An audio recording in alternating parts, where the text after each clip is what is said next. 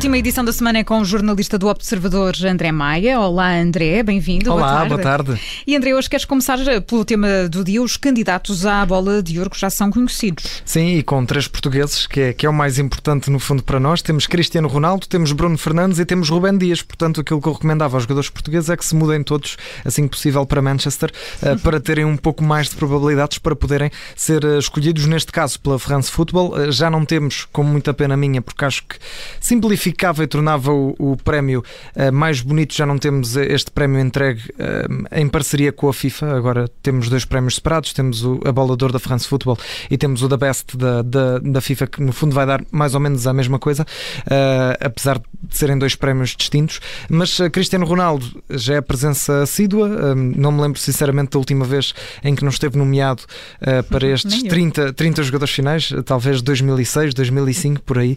Bruno Fernandes e Rubén Dias uh, estão também nesta lista. Rubén Dias aqui uh, e Bruno Fernandes também estreia. Uh, a lista final, isto porque vamos ter uma lista depois mais curta, vai surgir brevemente, mas o grande vencedor vai ser anunciado no dia 29 de novembro, numa gala que vai acontecer em, em Paris.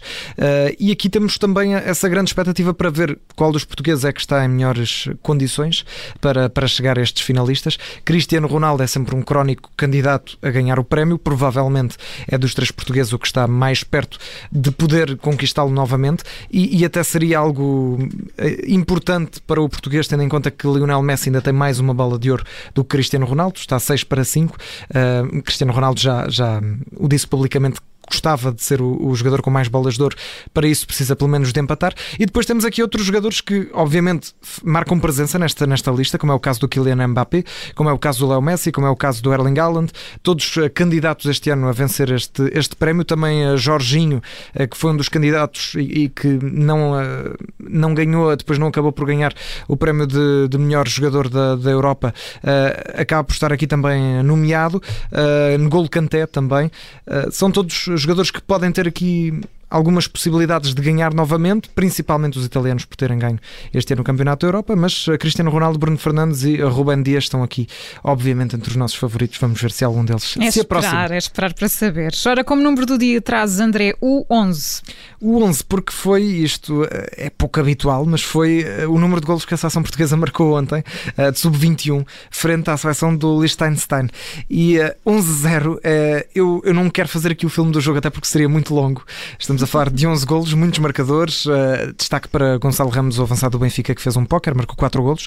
Também para o Tiago Tomás, que marcou pela primeira vez pela seleção de sub-21. Mas gostava de dar aqui algumas notas, no fundo, alguma, alguns apontamentos extra que podem escapar a quem tenha visto o jogo Vamos ou lá. não, ou a quem não tenha visto, mas que uh, sabe do resultado.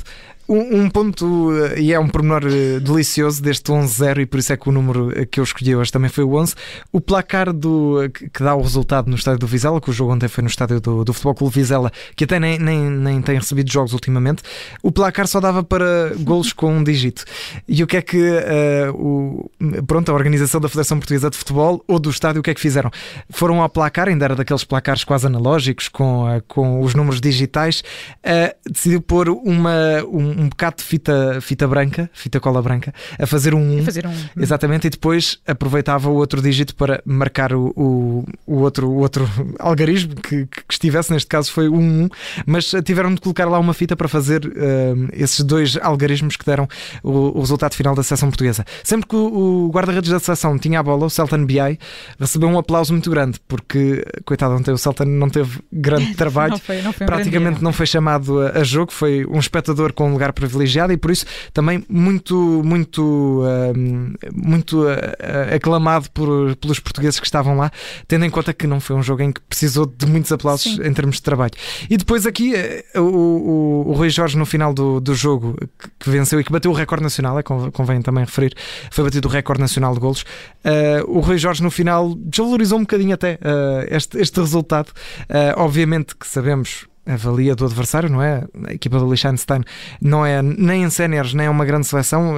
Em sub-21 ainda tem uns, uns furos a menos. Já sofreu 28 golos em 4 jogos nesta fase de apuramento. E se olharmos para a classificação, ainda assim Portugal não está em primeiro lugar. A seleção do Chipre, que também não é nada habitual, está em primeiro lugar com mais um ponto que a seleção portuguesa, mas aqui convém referir também a equipa do Chipre tem mais um jogo, portanto Portugal uh, tem tudo para, uh, assim que igualar o número de jogos, passar para a frente deste, deste grupo 4 de qualificação para o, Euro, o Europeu de 2023 Sub-21.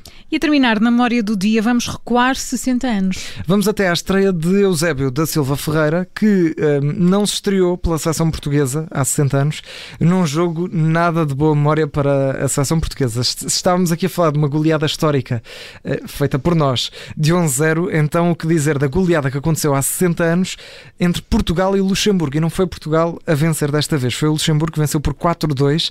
É uma das maiores humilhações, podemos dizer com toda a certeza, que a seleção portuguesa sofreu, pelo menos no, no século passado. Este 4-2, Eusébio ainda marcou, marcou ao minuto 82 e Auca marcou aos 89.